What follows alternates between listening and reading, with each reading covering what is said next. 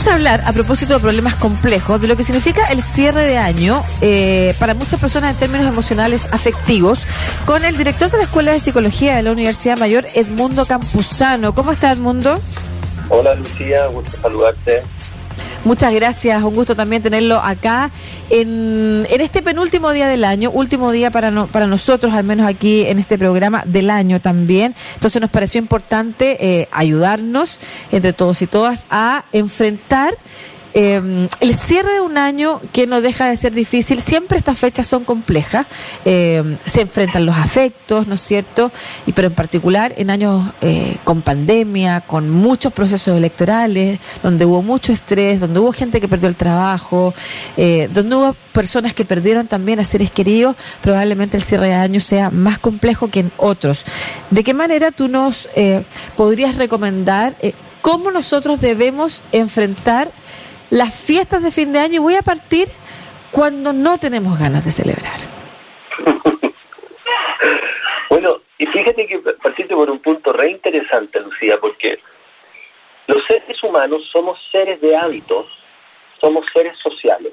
Con esas dos dimensiones, uno ya puede eh, hacerse una perspectiva de lo que implica esto. Voy a citar al gran Francisco Varela, que decía que todas las capacidades humanas, pensar, categorizar, abstraer, fantasear, inventar, surgen por la capacidad de moverse en el mundo, por la manipulación sensorio-motriz, no del quedarse estancado, quieto, amargado, encerrado, sin hacer. ¿Por qué digo esto? Si lo combino con lo anterior, entonces los seres humanos somos seres de hacer, y en la medida que hacemos y nos movemos, algo maravilloso empieza a ocurrir, se crean las capacidades humanas. Por lo tanto, aunque uno no tenga ganas, hay que hacer las cosas. Tú no te levantas a trabajar todos los días, Lucía, con ganas. Menos cuando te toca, no sé, por un matinal o una reunión o algo a las 5 o 6 de la mañana y reportear no sé qué. Probablemente tú lo haces, ¿por qué? Porque debo hacerlo. Fíjate, ¿y por qué? Porque te has puesto un propósito en la vida. Y ese propósito te encamina. Si uno deja que el día a día lo ha, uno haga las cosas solo con las ganas, te empiezas a deprimir. De hecho, solo los niños pueden hacer las cosas solo por las ganas y los enfermos. El resto de las personas nos proponemos una meta, proponemos un propósito y hacemos las cosas más allá de las ganas. ¿Qué quiero decir con esto para no dar la lata? Es que si yo digo que quiero tener un estado de bienestar, tengo que socializarme, tengo que juntarme y aquí viene algo muy importante, los rituales. Una vez una persona me decía, ¿por qué le voy a celebrar los cumpleaños a mi hijo si tiene cuatro años y le da lo mismo? ¿Y cómo crees que tu hijo va a aprender a socializarse, a compartir un juguete, a sentir que no es el único de la fila, a no llorar porque un amiguito le toma sus cosas, a pedir por favor, a compartir? ¿Tú crees que le van a tener una materia en el colegio que se llama así? No, señor. Eso ocurre en la vida social. Por lo tanto, ¿qué digo yo? Usted no tiene ganas porque está triste, porque está bajoneado, porque este año ha sido difícil, haga lo que debe hacer. Levántese y júntese. Si no tiene familia, hermanos, pareja, llame a la vecina, al vecino, júntese. Se ha perdido la idea de comunidad, que es lo que la OMS viene diciendo hace rato para cuidar la salud mental. No basta con tener más fármacos, psicólogos y psiquiatras en los consultorios. Tenemos que crear comunidad, tenemos que crear participación, la gente tiene que sentirse menos sola en la existencia y construir un propósito en la vida que antiguamente era llegar al cielo. Bueno, para mucha gente ya no lo es, pero tienen que inventarse un proyecto de vida. Si no, la vida se hace tediosa. Y ahí nos encontramos con problemas. Y es posible también eh, saltarse un año nuevo. Estoy pensando en la gente que, eh, que está viviendo un duelo importante, que perdió una pareja, por ejemplo, que era su compañía permanentemente.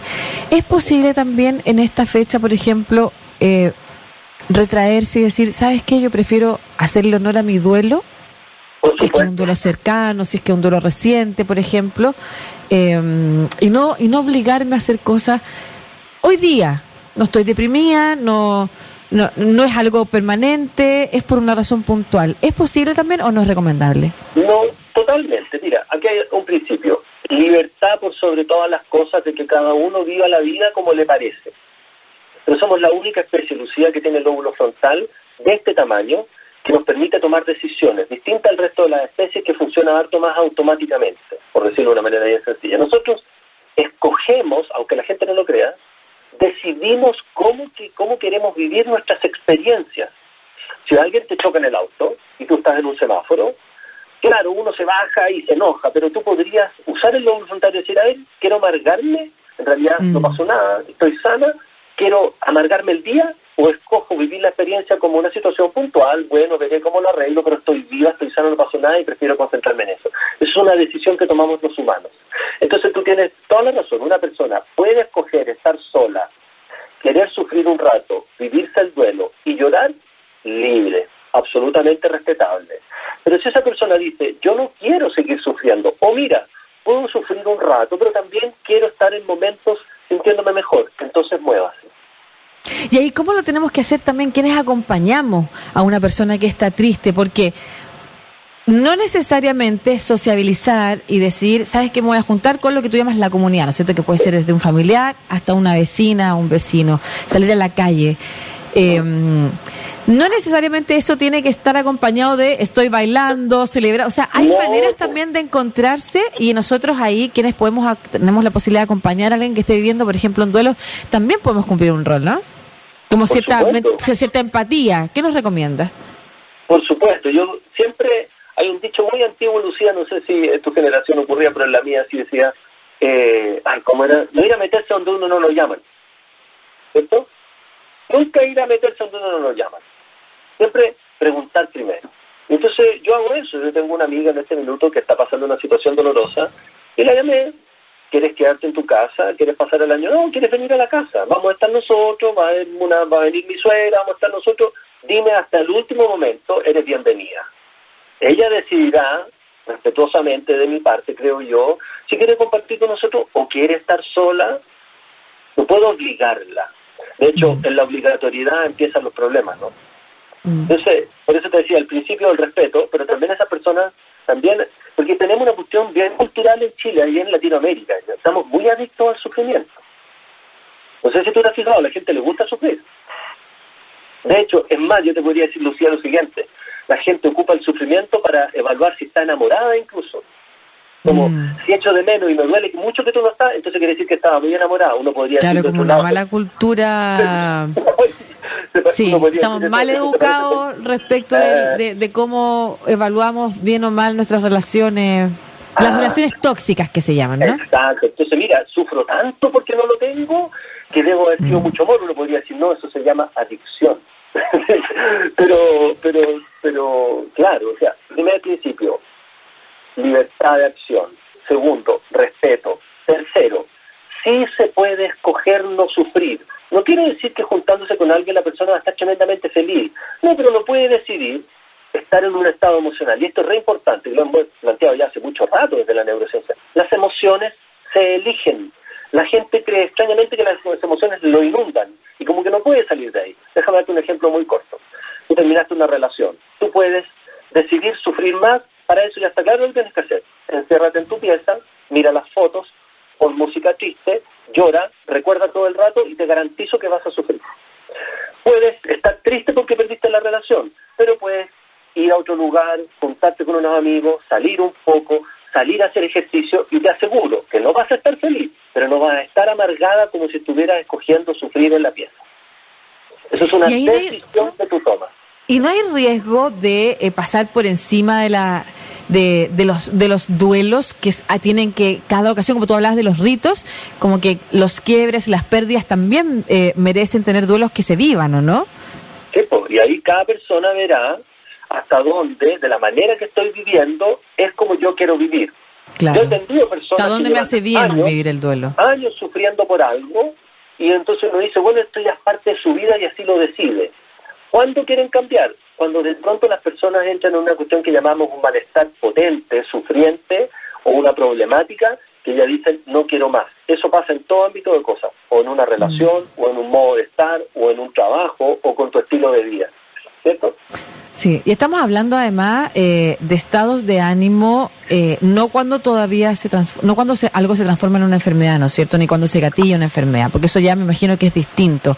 Una persona que efectivamente tiene una depresión, una persona que efectivamente tiene algún trastorno eh, o alguna enfermedad de salud mental requiere no solamente de la decisión, eh, sino que de, de, de la ayuda también, de la compañía de una persona especializada. Eh, es bien relativo eso, porque eh, salud mental, insisto, la OMS la define, ¿no? Mira, dice, dice, salud mental es un estado de bienestar en el cual el individuo se da cuenta de sus propias aptitudes, puede afrontar las presiones normales de la vida, puede trabajar productiva y fructíferamente y es capaz de hacerse, de hacer una contribución a la comunidad. Fíjate que en ninguna parte de la OMS dice enfermedades mentales. Claro. Entonces, sin duda, si tú me dices una persona de pronto pierde el apetito, no tiene, no tiene ganas de levantarse, se le olvidan las cosas, ha pensado que es mejor morirse, no tiene ánimo, es decir, lo que le llaman típicamente depresión, bueno, eso le ocurre, perfecto. La pregunta es ¿por qué le ocurre? Opción uno, está la escoba en pareja, tiene crisis familiar, ha perdido sentido de vida. La gente ocupa la palabra depresión para decir, ando así porque tengo depresión. No, señora, usted no es porque tiene depresión. La depresión es el nombre que se le puso a esa cosa que le ocurre. La pregunta es, ¿por qué me está ocurriendo eso? ¿Qué hace la gente? Va a un psiquiatra, le dan un remedio, se le quitan los síntomas y cree que ya no le pasa nada y no resuelve el problema. Mm. Entonces la pregunta importante en salud mental hoy sería decir, ¿cómo atacamos los problemas? No necesariamente eliminar síntomas, que también es por supuesto un objetivo, pero ese es el objetivo final. El problema profundo sería por qué la gente se está entristeciendo, por qué la gente anda peleando mucho, por qué la gente anda agresiva. Pues, bueno, ya lo plantean muchos autores, ¿no? Hemos perdido el sentido de vida, la sociedad posmoderna no sabe muy bien qué quiere, hay de todo tipo de proyectos, pero nadie elige muy bien para dónde va y por qué hace lo que hace, todos buscan la felicidad, pero nadie sabe qué quiere ni qué es. Mm. Fíjate que esto, Lucía, se relaciona incluso con lo que alcancé a escuchar de, de la última noticia que planteaste, que es súper importante si tú preguntas hoy, me preguntas a mí, ¿estamos de acuerdo con la equidad de género y con la política de paridad? Por supuesto. Pero hay una pregunta profunda que yo no he escuchado en ninguna parte, ni a un político ni a nadie. ¿Qué sociedad queremos? ¿Cómo queremos criar a nuestros hijos? No estoy diciendo que volver al modelo ochentero, estoy preguntando, ¿quiénes van a criar? ¿Cómo lo vamos a hacer para hacer niños que se sientan contenidos, emocionalmente estables, tranquilos. ¿Queremos el modelo de familia como lo conocíamos o no? Porque lo que no se dan cuenta es que echan adelante proyectos políticos y no han pensado la base de la estructura social que queremos. ¿Qué ser humano queremos criar? ¿Cómo los queremos? Estoy hablando de definiciones incluso ontológicas. Yo no tengo la respuesta. Son preguntas que las sociedades deben hacerse. Y entonces en banderas luchas por reivindicaciones que son muy posmodernas y que es muy fácil eh, subirse al carro de ellas, pero dame una pregunta profunda. Yo no tengo problema en criar a mi hijo y estar yo más en la casa y hacer los 50-50 con mi pareja. Yo lo hago. ¿Eso queremos como sociedad? ¿Quieren un estilo masculinizado de crianza de los chicos y chicas? ¿O ya se pierde el rol de género? ¿Cómo vamos a hacer esas preguntas? Nadie habla de eso. Se embanderan batallas y luchas por eslogan. Y eso es parte de lo que algunos como Bill Johan han dicho, es la crisis de la sociedad postmoderna. Interesantes reflexiones de Edmundo Campuzano, director de la Escuela de Psicología de la Universidad Mayor, que nos invita también a pensar en ponernos objetivos, además. Si algo que podemos hacer este fin de año no solamente decir qué fue lo que pasó, qué no queremos que se repita, sino que también entonces ponernos objetivos y empezar a trabajar, salir, movernos para que esos objetivos se cumplan. Muchas gracias por esta conversación, Edmundo recuperar el sentido y quédense con esto. Las emociones puedes elegirlas, pero tienes que hacer cosas para eso. Interesante. Usar, como tú señalabas, usar como el lóbulo frontal en ese momento y decir, ¿qué quiero que pase en este día? Quiero, claro, por ejemplo. Muchas gracias, mundo Un abrazo. Buen fin de año. ya, tres